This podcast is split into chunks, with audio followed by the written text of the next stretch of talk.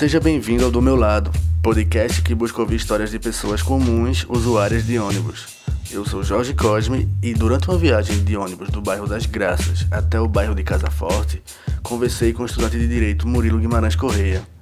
Ele contou da vez que visitou o Complexo do Curado, o maior complexo prisional de Pernambuco.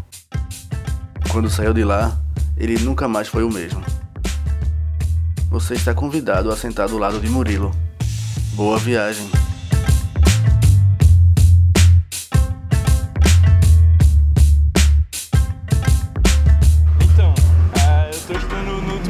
De Direito e aí durante o curso, né, eu participei de vários projetos, assim, um que, que eu mais participei, que eu mais toquei foi o Além das Grades, que aí era um, pro, é um projeto que tem lá na faculdade, na Faculdade de Direito do Recife, na, na UFPE, que busca olhar o cárcere de outra maneira, assim, entender essa questão do cárcere, que, que é um problema bem, bem grande, assim, no país, né? Nós cada dia mais estamos nos tornando um país com mais pessoas presas, assim, então é bem necessário, assim. E, e a partir de, dessas, dessas nossas pesquisas, dessas nossas buscas através de entender esse sistema carcerário, assim, esse sistema de justiça criminal, é, a gente buscou visitar o cárcere mesmo, né? Entrar nos presídios, conversar com, com as pessoas presas, para poder saber delas, assim, né? Não só dos livros, ou das monografias, ou do, das teses, mas saber delas, o que elas sentem, o que elas acham, o que elas vivem, assim. E, e uma dessas histórias foi muito incrível, assim, porque a gente tava lá no, no Pejalb, que hoje o Aníbal Bruno ele foi dividido em três presídios, porque quando ele foi considerado o pior presídio da América Latina, em vez de melhorarem ou destruírem o presídio ou fazer outra coisa, eles dividiram em três, que aí não ficou mais o pior, ficou os três piores.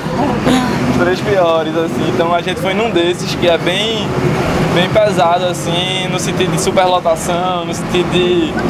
Enfim. E a gente foi num deles e entrou numa, numa cela que é. O pessoal chama de de castigo, assim, mas não necessariamente é porque você fez alguma coisa. Assim, necessariamente você fez alguma coisa de errado com alguém no presídio, mas meio que você vai pra lá. Por vários motivos você vai pra lá. E nessa cela é, a gente entrou, eu e mais duas amigas lá do curso, e a gente entrou numa cela que era o seguinte, a cela tinha, eu não sei de metros quadrados assim, mas eu acho que uns 6 metros quadrados, 6 a 10 metros quadrados assim, eu não sei nem a dimensão disso assim, mas era muito pequeno assim. Era um quarto, não sei, uma salazinha muito pequena e tinha cerca de 50 homens assim. Então era.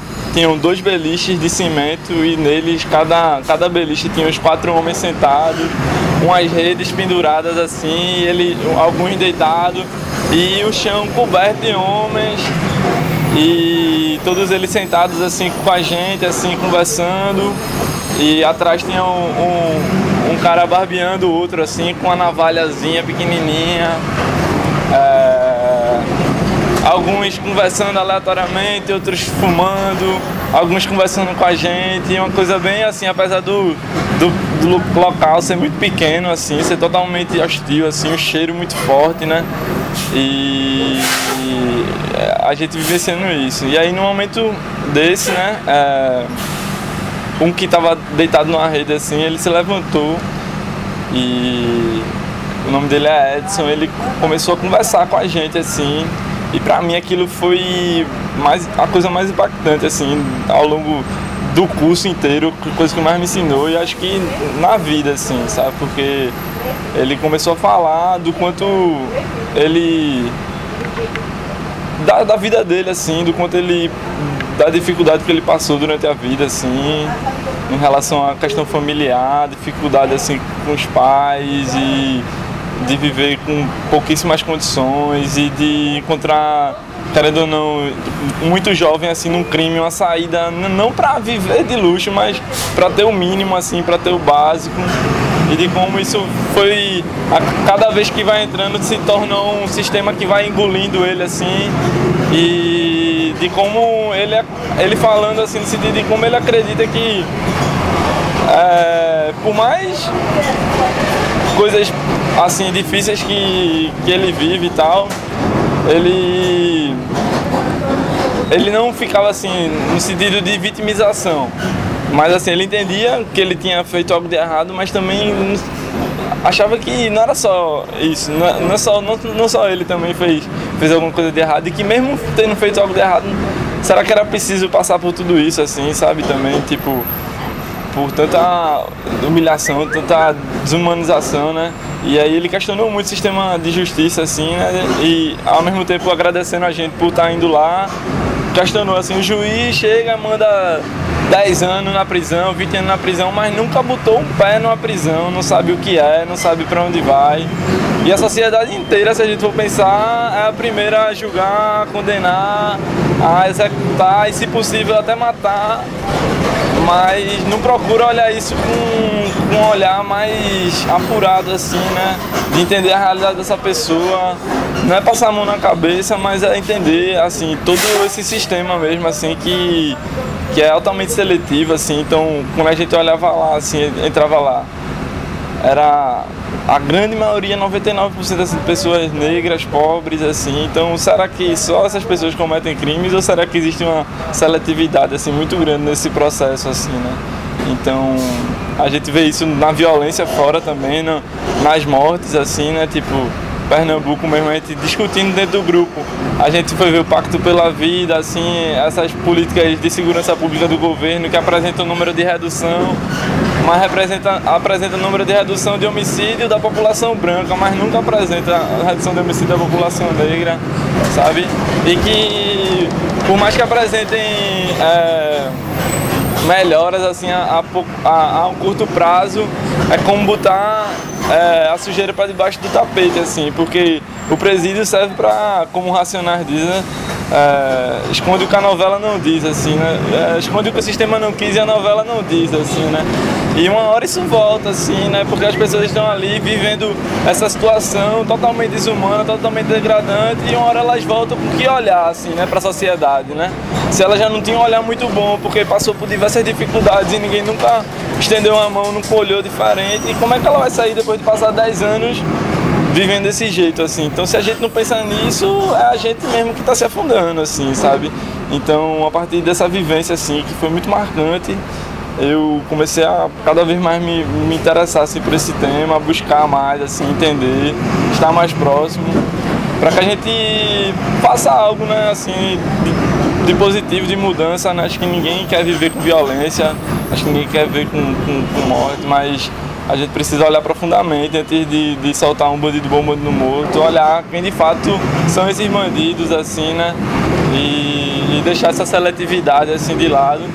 E mais do que isso, assim, é, também no sentido de é, a partir desse momento também que eu estava entrando no grupo, comecei uma prática dentro do budismo, assim, que me fez abrir os olhos em relação à humanidade, assim, dentro a humanidade das pessoas em geral, assim, a minha própria humanidade, a humanidade das pessoas, assim, de que às vezes você comete erros mesmo, assim. Se a gente for pegar no Código Penal mesmo, todos nós, a sociedade inteira já cometeu diversos crimes e deveria estar preso, assim, sabe? Desde Xerox a, sei lá o que, subornar um guarda, a, enfim, diversos crimes que que que que estão ali tipificados, estão lá no código, mas que não, não funciona, né? Funciona se o cara roubar um, qualquer coisa ali, furtar qualquer coisa, mas quem é esse cara, né? Se esse cara entrar dentro do, do, do sistema assim, tiver a, é, a configuração, ele entra. Se não tiver, ele sai, assim. Então a gente vê isso de diversas formas, né? É, às vezes até situações graves, assim, de tipo, uma pessoa matou a outra, mas porque era rica, porque era branca, tá solto. Enquanto o outro cara, porque tava ali com cinco pedras de crack, ou, ou furtou um chocolate ou não sei o que, tá preso há anos. Então é isso que a gente chama de justiça, assim. E em relação a essa prática budista, assim, me fez olhar além dessa perspectiva política, assim, social, o ponto de vista humano, né, assim, de que as pessoas são, na verdade, aquilo que a gente olha nelas, né.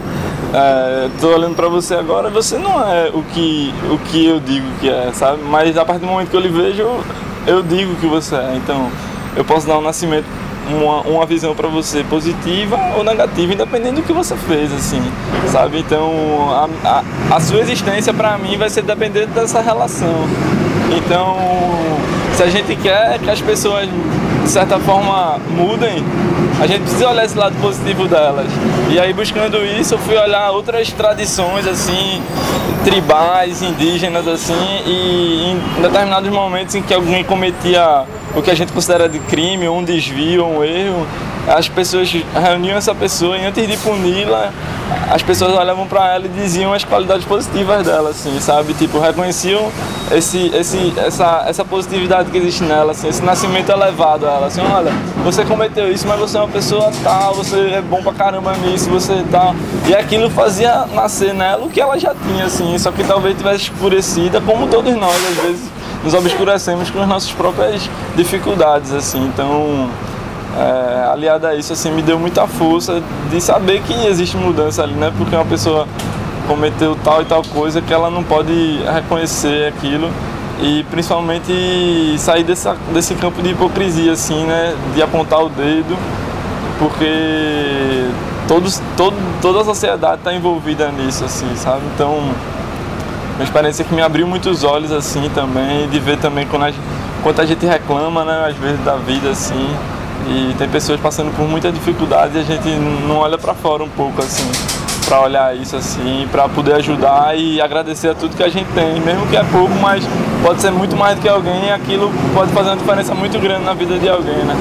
Então, foi uma experiência para mim marcante demais assim, foi uma aula de com certeza uma maior aula de direito que eu tive ao longo desses cinco anos e uma aula de vida enorme, assim, sabe? Então, sempre que tem alguma coisa, eu lembro disso como forma de, de refletir e, e olhar de uma maneira mais ampla, assim, tentar olhar de uma maneira mais ampla todas essas questões.